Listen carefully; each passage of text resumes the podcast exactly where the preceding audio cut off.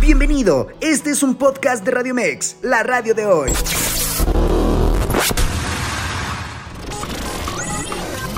Información asertiva con temas del día a día. Esto es Zona de Expertos. Escucha Zona de Expertos, área jurídico legal con el licenciado Fernando Perales. Hola, ¿qué tal? ¿Cómo están? Muy buenos días. Nos encontramos en nuestro programa Zona de Expertos, área legal. Yo soy su amigo locutor Fernando Perales y hoy traemos el tema cómo resolver un conflicto laboral a través de la conciliación. Tenemos como invitada a la maestra Iraís Beatriz Perales Mendoza, ella es conciliadora en materia laboral, quien nos explicará este tan importante tema para que, queridos radioescuchas, ustedes sepan qué hacer en casos de algún conflicto en materia laboral, alguna problemática que se puede vivir eh, con el día a día, en donde muchas veces eh, no sabemos cómo resolverlo, ante qué institución llevar a cabo una conciliación, eh, en casos de demanda lo mismo, también cómo se podría resolver previo a, llegar a estas instancias de manera extrajudicial, es decir, de manera independiente a estas mismas instancias, sino que sea a través de los propios patrones y trabajadores, de una manera en la cual ellos busquen una conciliación sin necesidad de acudir ante estos órganos. Y bueno, vamos a darle la bienvenida a la maestra Iraís Beatriz, quien se encargará de desarrollar este tan importante tema. También nos compartirá su experiencia, resolverá preguntas que van a ir eh, generándose a través del programa y le damos la bienvenida. Adelante, maestra Iraís. Hola, doctor. Buenos días. Mi nombre es la, maestra Iraís Beatriz Perales Mendoza. Soy conciliadora laboral de aquí de Tlanepantla. Como sabemos, con, con la reforma tan importante que hubo en la Ley Federal del Trabajo en el 2017, el procedimiento de conciliación que establece la ley de manera prejudicial, esto nos quiere decir que es una etapa de un procedimiento antes de ventilarse ante los tribunales laborales. Todo esto está regulado en el artículo título 13 bis del capítulo 1 de la Ley Federal del Trabajo. De hecho, mi experiencia es muy rebustecedora en cuanto a que la conciliación nos, nos ha llevado a disolver, pues si no bien el 100% de las solicitudes que entran día a día en el centro de conciliación,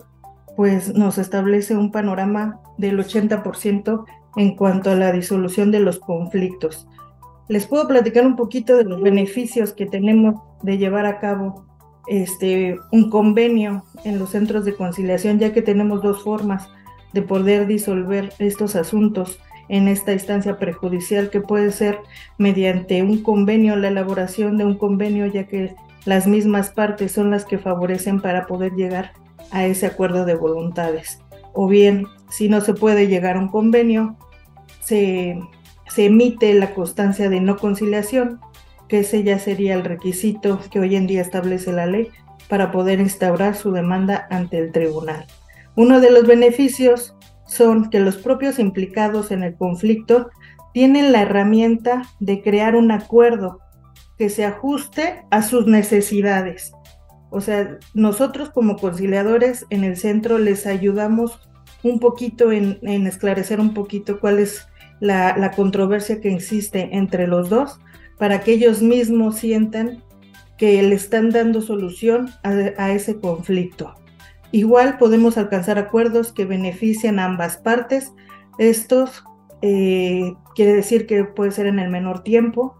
ya que, por ejemplo, el, el, tribunal nos dice que los juicios se podrán resolver entre seis meses, ocho meses, un año. No hay como tal un término para que puedan disolverse estos conflictos en el tribunal. Nosotros tenemos 45 días naturales. En estos 45 días vamos a poder eh, llevar a cabo, claro, a, solicitud de las mismas partes, eh, les podemos señalar otra nueva fecha que va a ser dentro de cinco días hábiles para que podamos eh, tener a cabo otra nueva audiencia de conciliación. Y en esos 45 vamos a poder disolver ya sea de la, de la mejor manera que sería elaborando un convenio donde las dos partes tengan los mismos derechos y las mismas obligaciones y se sujeten a las cláusulas que en el mismo establezcan. También tenemos que los protagonistas del problema se desahogan y pueden expresar cómo se han sentido. ¿Por qué? Porque al momento en que llega a hacerse un, de cierta manera, llegan a ser despedidos, el sentimiento que ellos tienen muchas veces ya en el centro cuando nosotros platicamos con las personas, en este caso se llama solicitante, que sería el trabajador, y la empresa se, en este procedimiento se llama citado. El solicitante nos, nos, nos hace ver los sentimientos que conlleva cuando eh, pasan por este rompimiento de, pues, de una relación de trabajo y mediante lo que nosotros hemos trabajado en los cursos que ya previos hemos llevado de mediación y conciliación, podemos ir desentrañando un poquito esos sentimientos para poder llegar al punto donde ellos mismos se sientan escuchados, se sientan este, importantes, que, sepan que nosotros como centro estamos ahí para poder apoyarlos, no solamente es la manera económica que ellos puedan ver mediante una indemnización constitucional, sino que también puedan ellos eh, ir desentrañando ese sentimiento que les ha provocado esa ruptura este, con, la, con, la, con la fuente de trabajo. Otro de los beneficios que pues obviamente son, eh, son juicios prejudiciales más rápidos que la vía judicial, además de que son gratuitos, no, no necesariamente tienen que ir acompañados de un abogado. Nosotros este, también estamos eh, facultados para poderlos eh, asesorar, más sin embargo está la Procuraduría de la Defensa del Trabajo, que también es un organismo de la Secretaría del Trabajo que perfectamente puede apoyarlos, es gratuito y ellos ya no podrían en este momento sentirse de cierta manera este de, este sin poder este sentirse sin necesidad de poder contratar a un abogado, ¿no? Que, sino que es, eh, la misma secretaría les da ese beneficio.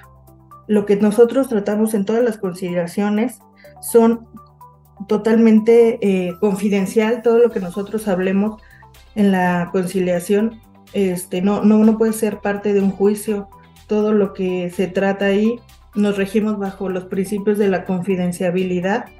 la neutralidad, la imparcialidad y la, la, voluntariedad, la legalidad. No podemos vulnerar ninguno de los, de los derechos irrenunciables que tienen los trabajadores porque también es, una, es un derecho y una obligación que nosotros tenemos como conciliadores vigilar que estos derechos irrenunciables que tienen los trabajadores no sean vulnerados. ¿Cuáles son estos derechos que tenemos como trabajadores? Son derechos naturales que son, por ejemplo, el pago de prestaciones de vacaciones, prima vacacional, aguinaldo, salarios de vengados, si tuvieran algún fondo de ahorro, que son, estos son los derechos irrenunciables entre, entre otros que podemos nosotros vigilar que no se vulneren. De ahí lo que ya en base a la a los temas de la, de la solicitud, pueden entre, entre muchos, bueno, entre unos pocos poder ventilar el pago de prestaciones, la indemnización constitucional, este, el pago de PTU. Nosotros eh, damos entrada a esa solicitud y en esa misma solicitud podemos ir, ir viendo cuáles, cuáles son las, las, las cantidades o los, o los mecanismos en los que nosotros podemos resolver esa controversia. Muy bien, maestra Grace. Y pues sí, como usted bien lo ha dicho, pues estamos hablando de un cambio, un cambio que se da en materia laboral, en donde la instancia conciliatoria es un requisito prejudicial obligatorio, como usted ya bien lo comentó, a través de una reforma constitucional y posteriormente una reforma que se dio en la Ley Federal del Trabajo. Eh, con esto, eh, con la incorporación de estos métodos alternativos de solución de controversias, pues se busca que se le dé solución más rápida a las partes, de manera más eh, menos exhaustiva, en una forma en la cual ellos, pues a través de estos beneficios de la conciliación, puedan ser ellos los quienes lleven a cabo una conciliación a través de sus propias propuestas, son los propios implicados quienes entran al conflicto a tratar de solucionarlo, alcanzar acuerdos que beneficien a ambas partes y que además proporcionan resultados más rápidos que en la vía judicial, eh, que además lo que se lleva ahí, como usted bien lo comentó, pues son completamente confidenciales las situaciones que se estén llevando en la propia conciliación por tener un nivel con una mayor intimidad, más cercanía con las partes entre la parte que solicita la conciliación, aquella que es citada, y con el conciliador mismo, que va a ser el vínculo que va a encontrar y con, reconocer las pretensiones de cada una de las partes para poder aterrizar arreglos en los cuales se pueda eh, atender rápidamente un convenio para solucionar este conflicto. Eh, como usted bien lo comentó en forma de antecedente, pues tenemos en el país justamente cómo se fueron incorporando estos medios alternativos de solución de controversias que se se dan en el año 2008 a través de una reforma constitucional y donde fueron aplicados primeramente en materia penal para que posteriormente ya en el 2019 llegaran a la materia laboral. Y pues sí, es muy importante saber eh, que se está dando ya estas etapas, que lo que se pretende evitar es la carga de trabajo de los propios tribunales para agilizar la justicia en materia laboral y son los conciliadores quienes deben de cuidar y salvaguardar los derechos que son irrenunciables de los trabajadores. Algo muy importante que dijo maestra Iraíz es que efectivamente ahora con esta reforma laboral pues abre un parteaguas para que los trabajadores tengan a bien muchas facilidades de asesoramiento, de orientación, porque pueden presentarse a la audiencia de conciliación ya sea con un abogado particular, con un defensor de oficio, con un procurador auxiliar de la defensa del trabajo, pueden también ser orientados, asesorados por el propio personal de los centros de conciliación laboral, inclusive a falta de cualquiera de estos también pueden llevar un acompañamiento de cualquier otra persona que no es necesario que sea abogado ¿Por qué? Porque la ley lo señala de esta manera, que el trabajador se sienta apoyado eh, estando acompañado en la audiencia, estando asistido de una persona de confianza que él eh, pueda platicar, pueda apoyarse, pueda inclusive asesorarse. Por eso está esta situación de la conciliación en sus bondades y basándose en el principio de confidencialidad, buscará que la conciliación sea lo más limpia, lo más cercana. Eh, muy bien, maestra Iraíz, pues ya hablamos acerca de los beneficios y podríamos consultar, eh, hay una pregunta muy importante, ya para que las personas puedan llevar a cabo la conciliación, ¿cuáles son las formas en las que el Centro de Conciliación Laboral puede recibir las solicitudes de conciliación para que nuestros radioescuchas las conozcan, aquellos que ya las conocen, nada más rectifiquemos eh, la información y pues eh, estén a la vanguardia con este tema de la conciliación en materia laboral. Sí, doctor. El artículo 684E, fracción segunda, nos habla cuáles son las formas en las que tiene el centro de conciliación para poder darle trámite o para poder recibir estas solicitudes ante este mismo centro. Puede ser por escrito, que tiene que ser un escrito debidamente firmado por el solicitante, que sería, bueno, en este caso puede ser trabajador o, la misma empresa. Cualquiera de las dos partes puede, puede ser parte solicitante en este procedimiento. Por comparecencia personal puede ir este, físicamente la persona a hacer el registro ante nosotros mismos, ante el centro de conciliación. Y, y también puede ser por la vía electrónica, que es en un sistema informático que se implementó en el caso del Estado de México que se llama SIDECO. Eh, de, hay un, de hecho, hay una página para poder ingresar a, este, a este sistema informático. De hecho, si quieren, se las comparto para que lo tengan este, o lo, puedan anotar. Es https dos puntos diagonal diagonal cclaboral.edomex.gov.mx. Ahí le dan clic al botón y los va a dirigir directamente al llenado de la solicitud, ya para que sea más fácil y lo puedan registrar. De hecho, esta página está abierta las 24 horas para que puedan hacer su registro en manera de de manera electrónica. También, este doctor, quisiera hablarles un poquito de lo que nos marca el artículo 684C, que nos dice cuáles son los requisitos para, para, para, poder, para poder obtener la solicitud de conciliación. ¿Cuáles son los requisitos que nosotros debemos de tener para poder iniciar, pues obviamente nuestra solicitud ante el centro, que sería el nombre del solicitante, el CURP, su identificación oficial del solicitante que esté vigente, porque es lo que normalmente eh, revisamos, que esta identificación oficial con la que el mismo solicitante se identifique esté vigente, el domicilio del, del que donde ustedes van a hacer la solicitud corresponda donde está físicamente la empresa o la persona que ustedes desean citar, ya que de lo contrario, este, nosotros podemos, si, si no lo, si no estamos dentro de la jurisdicción, pues tenemos nosotros que declararnos este, incompetentes en cuanto al domicilio. De ahí el nombre de la persona que vamos a citar, que esté completo, si sea sindicato o empresa a quien se va a citar dentro de la solicitud de, conciliación prejudicial, el domicilio, el domicilio es eh, una de las partes, yo diría que de las partes más importantes para poder llevar a cabo una, una solicitud. ¿Por qué? Porque si no tenemos bien, bien, bien ubicado este domicilio, la notificación que realiza, en este caso el notificador, pues no van a poder localizar a la persona que nosotros deseamos citar. Entonces sí tenemos que tener bien, bien, bien, bien ubicado o de, antemano googlear la dirección para que nosotros podamos darle más elementos a los notificadores para poder localizar a, la persona que nosotros deseamos citar. Y el objeto de la cita, que también es una parte importante, ya sea si nosotros reclamamos de cierta manera o solicitamos la indemnización constitucional ante el centro, tenemos que poner que nosotros solicitamos la indemnización o pago de prestaciones o cuál sería el objeto de nuestra solicitud. Ahí en la misma página tenemos varias opciones que es lo que nos va a reflejar cuando nosotros estemos llevando una solicitud de conciliación.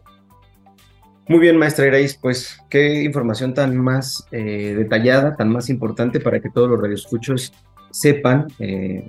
qué es lo que tienen que hacer, cómo registrarse y qué requisitos está pidiendo la plataforma electrónica del Centro de Conciliación para atender una solicitud eh, a través de esta vía electrónica, en donde con la reforma no nada más va a ser ahora el trabajador el que quede como parte solicitante, sino también ya los mismos empleadores patrones podrán hacer uso de esta herramienta electrónica y ellos mismos podrán solicitar una conciliación para que se atienda a esta famosa justicia eh, de carácter administrativo ante los centros de conciliación y arbitraje, eh, perdón, ante los centros de conciliación, ya, desaparecieron las juntas de conciliación y arbitraje, porque es la, costumbre, desaparecen estos, esto, estas instituciones, estos órganos que impartían anteriormente justicia y ahora eh, aparecen los centros de conciliación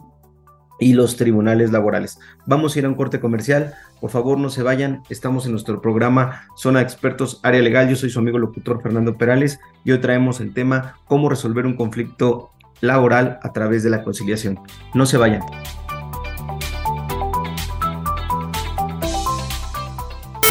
En vivo, Fernando Perales zona de expertos área legal, hoy con el tema cómo resolver un conflicto laboral a través de la conciliación. Tenemos como invitada a la maestra Beatriz Perales Mendoza, ella es conciliadora laboral en el Centro de Conciliación en el Estado de México, quien nos está compartiendo el desarrollo de este tema, dando unos tips eh, además eh, haciendo el conocimiento, los pasos de cómo llevar a cabo una conciliación, cómo ingresar la solicitud. Eh, antes de irnos al corte, pues la maestra Iraí nos comentaba que hay tres formas de ingresar una solicitud, que es de manera presencial,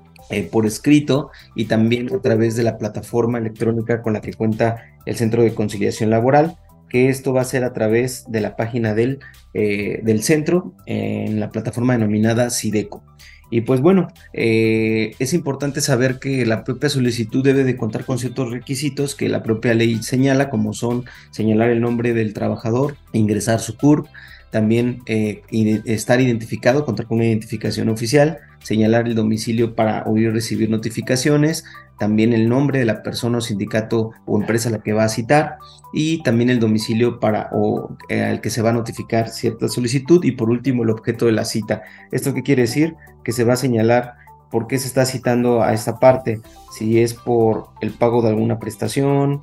si es por una cuestión en la cual eh,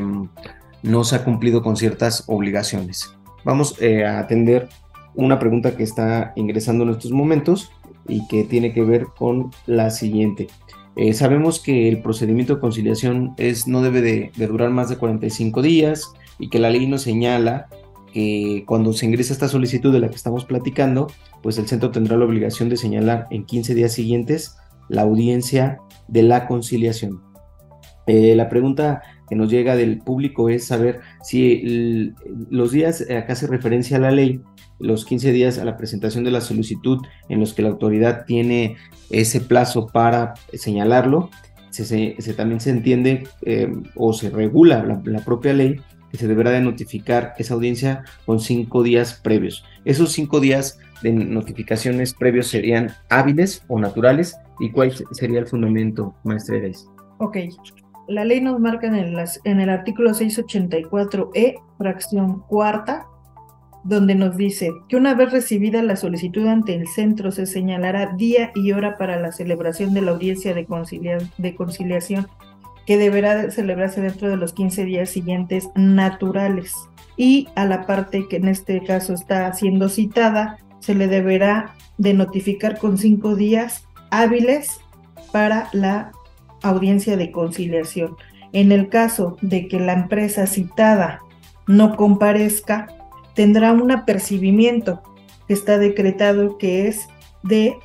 en caso de no comparecer, se le impondrá a esta una multa entre 50 y 100 veces la unidad de medida y actualización. Entonces, también tenemos la opción de que el solicitante él mismo puede ir a dejar el citatorio pero no tenemos la certeza jurídica de que se pueda presentar la empresa. Entonces, eh, eh, en muchos casos, pues es conveniente que el notificador eh, vaya y con la fe que tiene, pues realice esta, esta notificación y ya en el caso de que no comparezca la misma, se le hacen efectivos los apercibimientos que están explícitos en el, en el citatorio que el centro emite. Los días que hace referencia en el artículo, en la fracción cuarta del artículo 684E, es decir, los 15 días a la presentación de la solicitud, la autoridad tiene como plazo, máximo para señalar la audiencia los cinco días previos antes y la pueda notificar. Y de acuerdo a lo que establece el 684E, fracción quinta, nos dice que al momento de recibir la solicitud de conciliado, la, solicitud de conciliación, perdón, se asignará por parte del centro un buzón electrónico y deberá remitir la solicitud al centro competente. ¿Por qué? Porque esta parte importante, porque nosotros tenemos que, que, establecer primero la competencia que nos marca el artículo 527 de la Ley Federal del Trabajo, que son todas las ramas que conocerá el Centro de Conciliación federal en este caso. Las que no se establecen en este mismo artículo son las que se ventilan en el Centro de Conciliación Laboral del Estado de México. Esto quiere decir que el 527 nos establece la competencia con la que nosotros como centro nos vamos a poder regir. También otra parte importante, al momento en que se señala la fecha de audiencia, las partes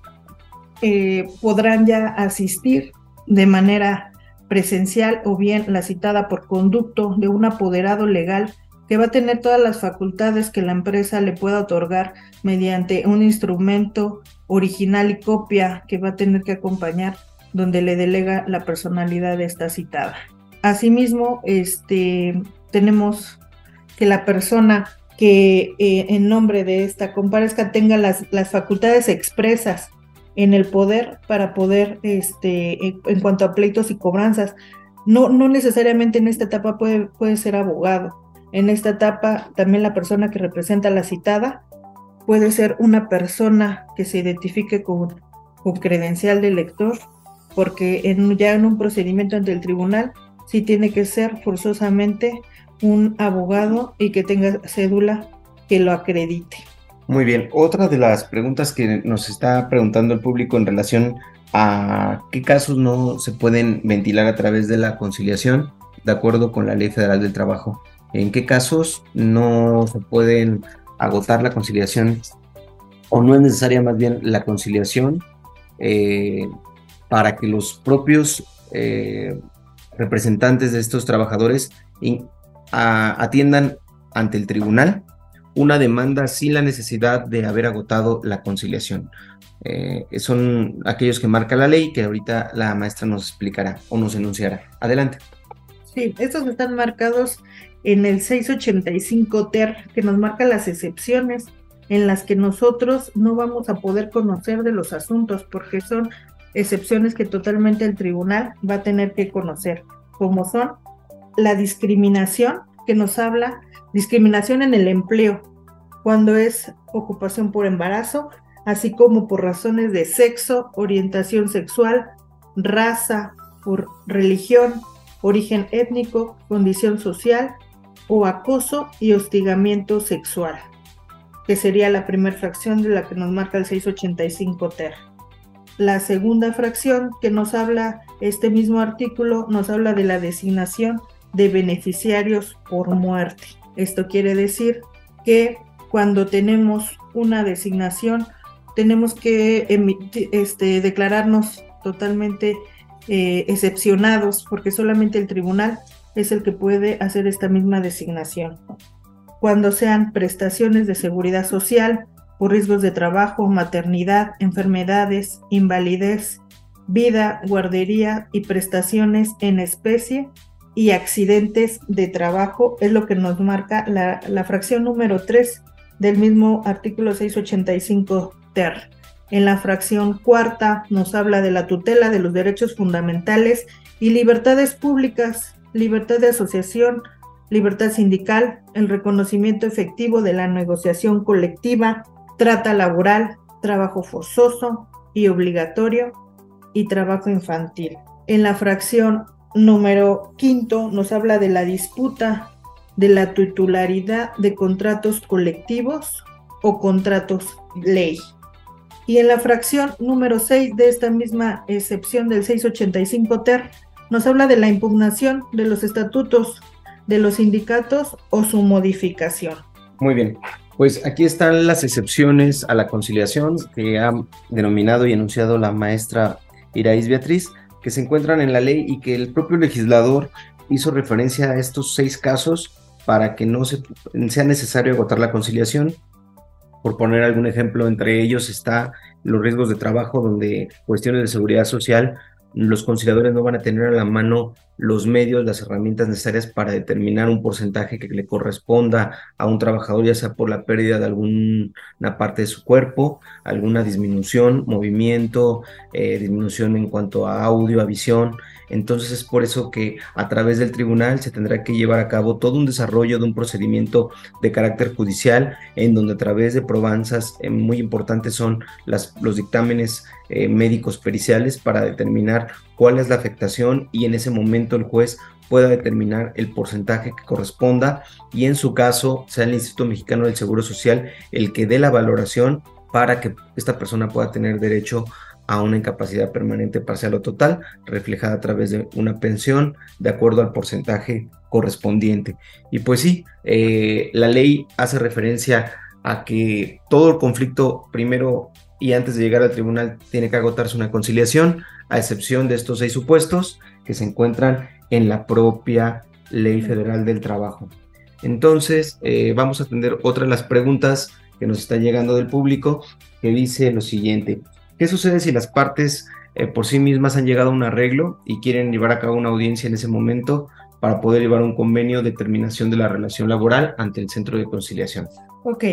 si las dos partes llegan y se presentan ante el centro de conciliación, este mismo dará fecha dentro de los cinco días para que puedan celebrar el convenio que ya ellos mismos se, se pudieron eh, dar a la tarea de, establecer sus, condiciones en las cuales dan por terminada su, relación de trabajo.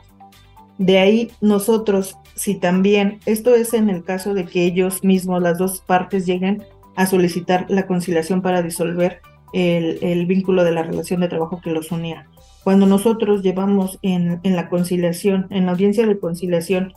llegamos a, a, que ellos mismos realicen eh, un, convenio o logremos eh, empatar en cuanto a la controversia que ellos traen y logramos realizar un convenio ante nuestra instancia de, de conciliación, nosotros tenemos la facultad como conciliadores de poder elevar ese convenio a una cosa juzgada, a una debidamente ejecutoriada y que por tal motivo, eh, si se paga en ese momento, pues tenemos que dar fe de la entrega que se hace, de la cantidad que, eh, le corresponde en cuanto al pago de prestaciones. Asimismo, tenemos que, poner en este mismo convenio las prestaciones que, son las que desglosamos en el mismo convenio, que son lo que le van a pagar al trabajador que, le corresponde en cuanto a su finiquito, a lo mejor la, indemnización o una gratificación, su prima de antigüedad. Todas esas cantidades tienen que estar desglosadas, ya que de nosotros deriva poder establecer que esos derechos no sean vulnerados. Si de lo contrario ese convenio no se paga en ese mismo momento, tenemos que establecer el pago de una pena convencional que nos marca eh, la ley, que es de un día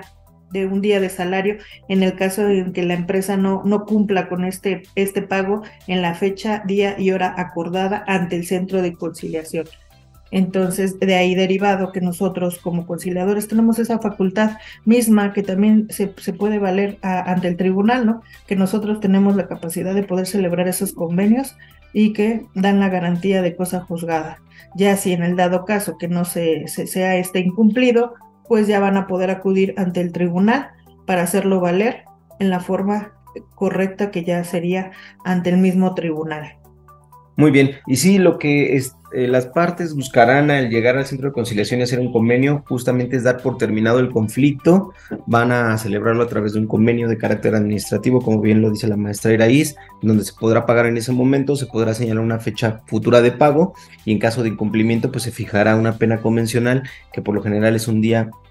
de salario que le correspondía al trabajador para el caso de que el patrón caiga en mora.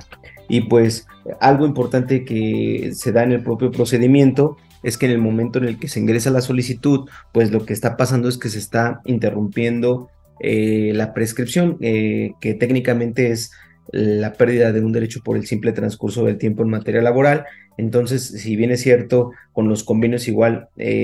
ya, no es, ya no corren los plazos y los términos, también lo es cuando estamos eh, ingresando una solicitud, porque lo que está pasando es que se está interrumpiendo este tema de la prescripción. Ejemplo, si el trabajador tiene dos meses para demandar, pues al momento que ingresa la solicitud se interrumpen estos dos meses. Si el trabajador cuenta, de acuerdo con la ley, un año para poder demandar un finiquito, pues también se va a interrumpir ese plazo y ese término. Eh, eso es algo de lo que se tiene que atender y entender que justamente al momento en que estamos llevando una conciliación, pues estamos interrumpiendo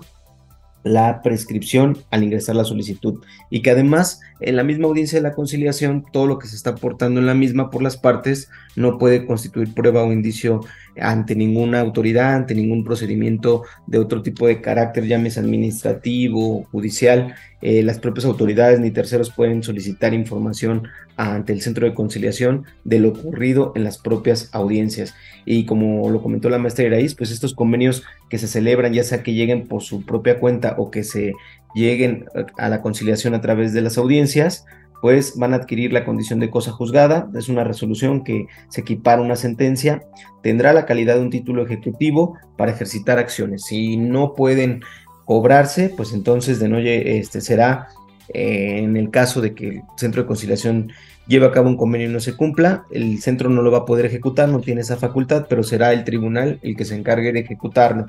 Y ya en la audiencia, en caso de no llegar a, a un convenio, pues los centros emitirán un documento denominado constancia de haber agotado la conciliación o constancia de no conciliación para que la anexen a la demanda y puedan ellos ya eh, interponer su demanda. vamos a ir con otra pregunta. Eh, si es necesario que la persona que representa al patrón sea abogado o licenciado en Derecho en las propias audiencias,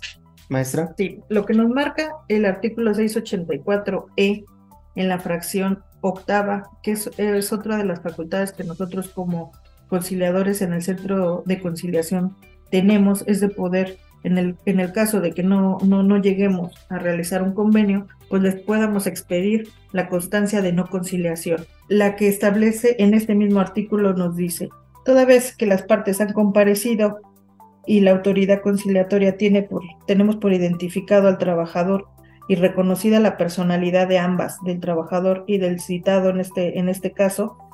toda vez que no, a pesar de las, posibles este, soluciones que nosotros hemos planteado dentro de la, conciliación, de, lo que nosotros formulamos como propuestas para solución y las mismas partes no puedan llegarse al arreglo, en ese mismo momento, dada la comparecencia de, ambas partes, nosotros expedimos la constancia de no conciliación por haber agotado la misma y las, y las mismas no, no pudieron allegarse a un, a un arreglo conciliatorio. Esto es por lo que corresponde a la fracción E, a la, a la fracción 8, de, perdón, del artículo 684E. Muy bien. Y otro supuesto, maestra Iraís, por el cual se puede emitir la constancia, nos está comentando que el primero de los supuestos es porque no llegaron a un arreglo las partes, pero algún otro supuesto que marque la ley en la cual se puede emitir este documento de constancia no conciliación, ¿cuál sería? Sí, tenemos también lo que nos marca el 684E, la fracción 10, que nos habla de la incomparecencia ya que el, ya cuando está notificada, ya cuando está debidamente notificada la citada y esta no comparece a la audiencia de conciliación, emitimos la constancia por la fracción 10, que es por la incomparecencia de la citada a la audiencia de conciliación. De ahí tenemos el otro supuesto que nos marca la, la fracción la fracción 11, que es por la imposibilidad. Cuando el notificador no logra localizar el domicilio. Por eso les comentaba un poquito al principio que es importante el tener eh, el, domicilio correcto, que nosotros mismos nos alleguemos como trabajadores a, podernos dar el, tiempo de poder ir directamente al domicilio, eh, establecer a lo mejor qué, calle, entre qué colonias, eh, verificando en el bando municipal cuál es el domicilio correcto para que nosotros no, no caigamos en esta imposibilidad, porque aquí ya no cabe la, posibilidad de poder negociar con la, con la, con la empresa o la, la, citada que nosotros ah, ah, citemos en este, perdón, en este procedimiento, porque no, no tenemos esa notificación. Entonces se expide la constancia por la imposibilidad. Muy bien, pues sí, en forma de preámbulo, esto que nos está comentando la Iraíz ya sería la conclusión del procedimiento, en donde al no llegar a un arreglo, pues se va a emitir un documento en donde ya se finalizó el procedimiento y en donde se está entregando por estas tres causas. Número uno, si no llegan a un arreglo las partes estando citadas. Número dos, si estando citada, citada la, eh, notificada la parte citada no comparece, es una, por una incomparecencia. Y también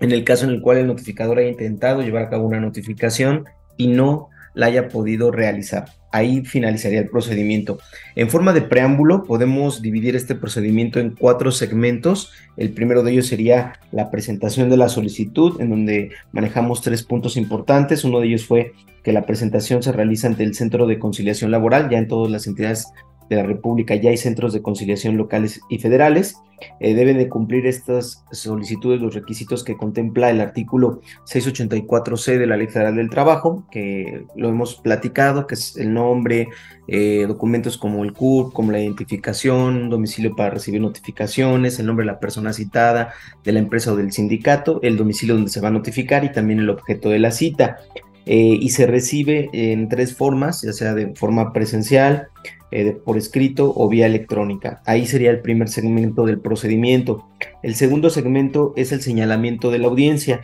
en donde al ingresar la, solicitud, el centro de conciliación señalará una fecha, día y hora para que se lleve a cabo una audiencia que deberá ser dentro de los siguientes 15 días a partir de que se ingresa la solicitud. Eh, también la autoridad va a asignar un número de identificación y un buzón electrónico al interesado, informándoles el día de la hora y hora de la audiencia y va a designar un turno de una sala de conciliación. En el momento que se ingresa la solicitud, se pide como requisito fundamental que se dé un correo electrónico para que ahí se esté dando la información en forma de buzón electrónico y de ahí lleguen a cabo las comunicaciones que tenga el centro con el solicitante. Una vez que ya ingresó la solicitud, vamos al tercer segmento, que sería la notificación, y aquí hay dos puntos importantes. Si lo hace el notificador o si es el propio solicitante quien quiere llevarse el citatorio para una cuestión más rápida, más eh, práctica, por decirlo de alguna manera, en la cual yo ya conozco el domicilio, él dice, yo ingreso mi solicitud y yo mismo me llevo el citatorio para que la solución sea lo más pronto posible. Y en el caso de que lo haga el notificador, pues ahora sí se llevará a cabo un acto más formal en donde sea el, el notificador el que va a llevar a cabo esta citación y donde habrá un apercibimiento legal que establece que en caso de no presentarse a la conciliación, aplicará una sanción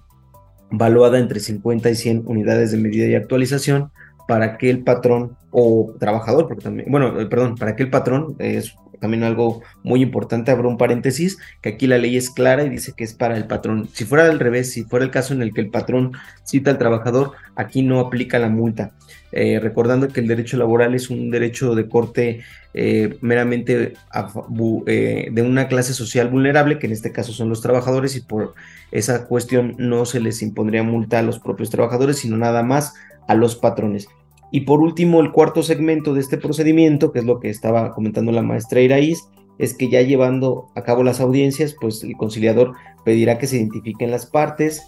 Eh, en el caso de la parte citada, pues igual le asignará un buzón electrónico para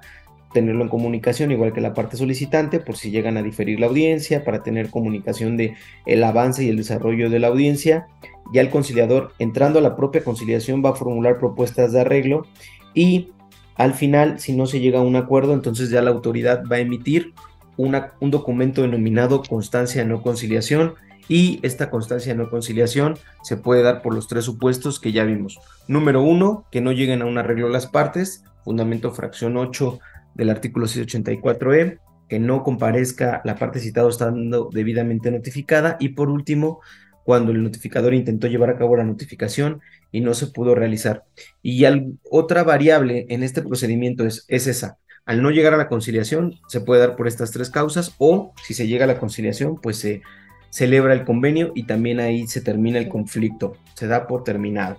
Muy bien, maestra Erais. Este, pues, otra, sí, adelante. Otra, otra, otra parte importante de, de la conciliación y que predomina en este procedimiento ya que el solicitante es la, persona importante en el, mismo, ¿no? ya que no pueden comparecer por conducto de, representante ni apoderado legal, todos los trámites son directamente por, por el solicitante. Es, esto es que si en la audiencia que les que ya eh, no, no, ya que ya comentamos que él ya está debidamente notificado por medio de ese buzón electrónico y este no llega a comparecer, el artículo 684 de fracción 10 nos dice que eh, cuando no comparezca el solicitante se tendrá que archivar por falta de interés, dejando a salvo sus derechos para poder iniciar otra vez la, solicitud ante el centro. Por eso es como parte importante que, que él mismo tenga la, la posibilidad de que si ya fue notificado, tenga que comparecer a la audiencia de conciliación. Si no, se archiva y se da por concluido eh, la solicitud, se da por terminada la solicitud de la conciliación. Sí, es, también importante recalcar que la propia ley también establece que si el, en el momento de la audiencia existe una causa justificada para no comparecer, pues en ese momento, el del momento de la audiencia es donde se tiene que eh, desahogar, se tiene que ventilar eh, y las personas que estén presentes en ese momento tienen que exhibir la documentación para que el propio conciliador determine que no se puede llevar la audiencia y señalará una nueva fecha de audiencia. Lo mismo pasa para los casos en los cuales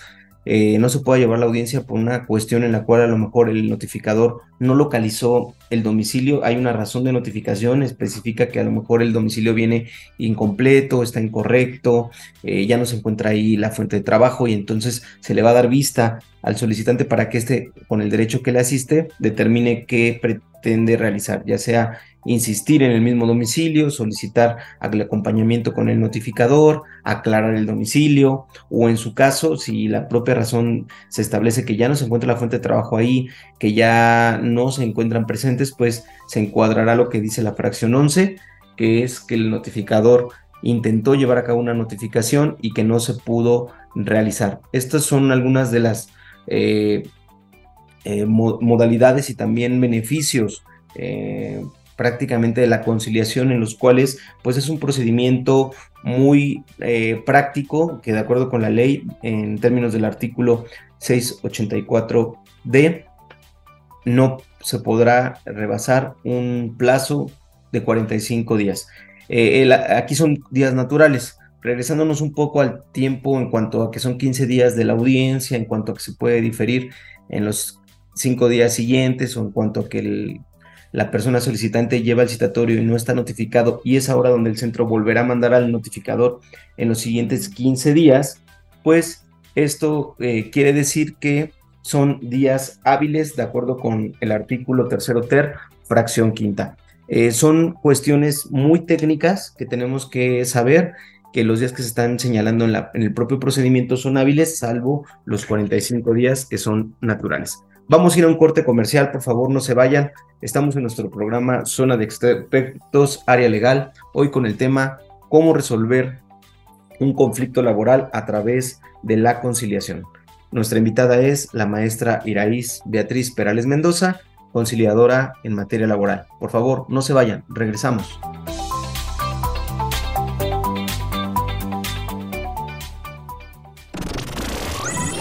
Escucha Sonar Expertos, área jurídico legal con el licenciado Fernando Perales. Hola, ¿qué tal? ¿Cómo están? Ya estamos de vuelta a nuestro programa Zona de Expertos, área legal. Hoy con el tema cómo resolver un conflicto laboral a través de la conciliación, en donde está como invitada la maestra Iraís Beatriz Perales Mendoza. Ella es conciliadora laboral en el Estado de México y a través del programa nos ha venido platicando acerca de lo que es la conciliación, cuáles son los requisitos para ingresar una solicitud, además las formas en las cuales se puede ingresar una solicitud, que como ya vimos en forma de preámbulo, eh, estamos hablando de que la conciliación es muy práctica, donde se puede presentar vía electrónica, de forma presencial o ya sea por escrito. Y que además, eh, pues la ley está basada en que esta conciliación no dure más de 45 días naturales. Dentro de las preguntas que nos llegan de nuestro público, está la pregunta de las funciones que tienen los propios conciliadores, que es la pregunta que nos responderá la maestra Iraís. ¿Cuáles son las funciones que de acuerdo con la ley tienen los sujetos que son los conciliadores como usted, maestra? Una de las funciones y así como las atribuciones que nosotros como conciliadores tenemos en el centro es emitir el citatorio a la audiencia de conciliación. Eso quiere decir que nosotros tenemos que firmar ese citatorio que va a ser el, que se le va a notificar, en este caso, a la parte que nosotros o los solicitantes quieran, quieran citar. También tenemos que aprobar o desestimar las causas de justificación para la inasistencia a la audiencia de conciliación con base a los elementos que aporten, este, en este caso, el, solicitante, que, que, nos diga por qué fue la causa en la que, por, por, cuál fue la causa que él tuvo para, para poder no, comparecer a la misma y nosotros como conciliadores tener, tener la base para poderla aprobar y señalarle fecha dentro de los cinco días. Comunicar a las partes el objeto, el alcance y los límites de la conciliación. Es importante que nosotros como conciliadores al momento de llevar a cabo la audiencia y abrir un poco esta etapa les, les, comuniquemos cuáles son los objetos, los beneficios, el alcance que nosotros tenemos para poder llevar a cabo una conciliación. También tenemos como, como funciones y atribuciones exhortar a las partes para que se presenten, se, se conduzcan con, con verdad que, que no, no, no, no incurramos en faltas de respeto hacia ninguna de las dos este, partes. Formular este, posiciones para poder hacer un arreglo justo y equitativo.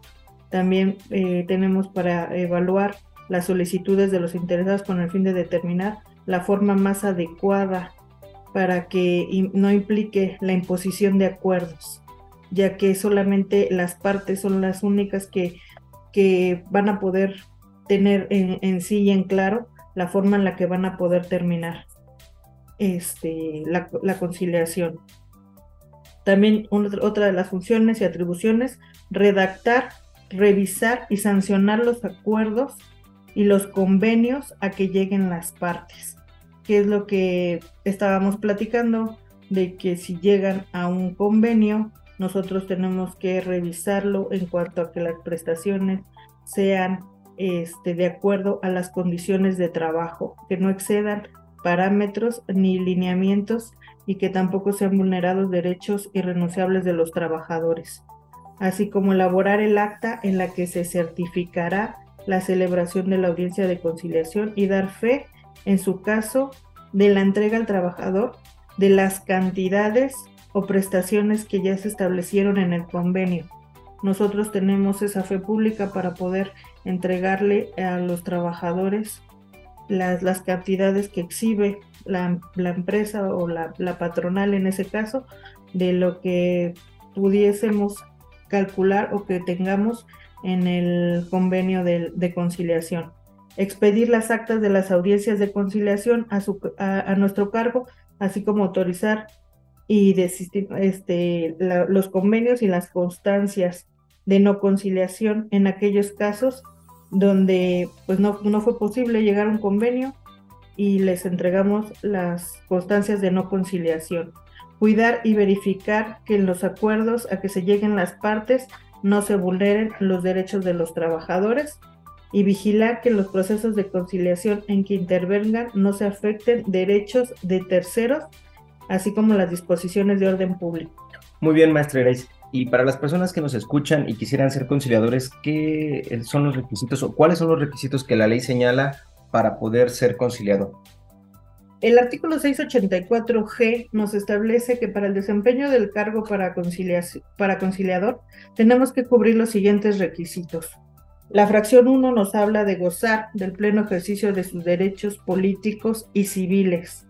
La fracción 2, tener preferentemente experiencia de por lo menos tres años en áreas del derecho del trabajo o especialización en las actividades que se vinculen con las atribuciones del centro de conciliación que corresponda. La fracción 3 nos habla de contar con el título profesional a nivel licenciatura, licenciatura perdón, en carrera afín a la función del centro. La fracción cuarta, tener preferentemente la certificación en conciliación laboral o mediación y mecanismos alternativos de solución de controversias. la fracción quinta, tener conocimiento sobre derechos humanos y perspectiva de género. La fracción seis, aprobar el procedimiento de selección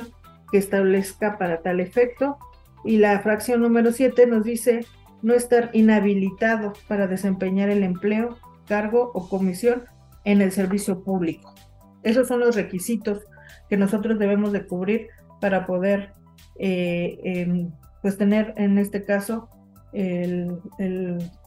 la plaza o el puesto como servidor público y como conciliador laboral dentro del Estado de México. Muy bien, maestra Grace. Y pues como usted ya lo comentó en las funciones, pues son eh, estas personas dotadas de fe pública que van a llevar a cabo actuaciones, que van a certificar eh, las mismas dentro de la propia audiencia, que la propia ley las ha investido de esta facultad y que son la autoridad en el sentido, administra en sentido administrativo encargada de que se cumpla la ley y que se alcancen estos acuerdos. Eh, la propia ley también le da a los propios conciliadores algunas obligaciones especiales, como son que cuiden los derechos de los trabajadores, que se observen los principios por los cuales se conduce el centro y los que ellos también se deben de conducir, muy en especial pues la honestidad, la flexibilidad, la legalidad, la igualdad, la neutralidad, la equidad, la buena fe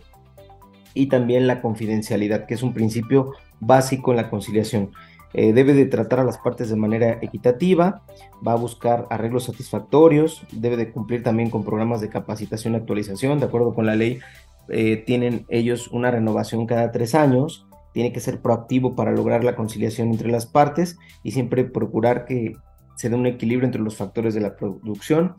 entre el trabajador y el patrón a través de un trabajo digno y decente en términos de los artículos 2 y 3 de la propia Ley Federal del Trabajo. Y bueno, maestra, pues estamos llegando al final de este programa. Me gustaría que nos dijera la conclusión de este tema en relación con los conflictos laborales que se resuelven a través de la conciliación. Pues en resumen, lo que puedo decir a mi perspectiva y obviamente en función de mi, de, de, mi funcionamiento, en este caso como conciliador, es que se acerquen, se acerquen a los centros de conciliación, este, no perdamos esa oportunidad de poder nosotros mismos darle solución a estos conflictos sin tener que, que agotar un procedimiento judicial, que nosotros mismos nos sentemos a platicar, a poner posibles posturas, a, poder poner diferentes formas para poder solucionar los conflictos. Yo creo que es una parte importante tener que este, este acercamiento que, el centro da hacia los usuarios pueda hacerse de manera electrónica y que ya al ingresar la misma solicitud ustedes ya puedan tener la, la fecha de la audiencia sin necesidad de tener, como, le, como indicamos al principio, el asesoramiento de un abogado, ya que pueden asistir acompañados de su persona de confianza. Muy bien, maestra Iris, pues le agradecemos, damos gracias a nuestro auditorio, a nuestros queridos escuchas. Esto fue Zona de Expertos Área Legal. La maestra Iris se despide de ustedes y la pueden contactar también por redes sociales. No sé si gusta su correo electrónico o alguna, eh, eh, en este caso, forma de contacto para nuestro programa, por favor. Este sí les comparto mi número telefónico eh, 55 85 60 90 59 y en Facebook estoy como Ira Perales. Muchas gracias. Nos despedimos de ustedes. Esto fue nuestro programa Zona de Expertos Área Legal. Yo soy su amigo locutor Fernando Perales y hoy tuvimos el tema cómo resolver un conflicto laboral a través de la conciliación. Que estén muy bien. Hasta luego. Escuchaste Zona de Expertos con la información asertiva del día a día con los profesionales.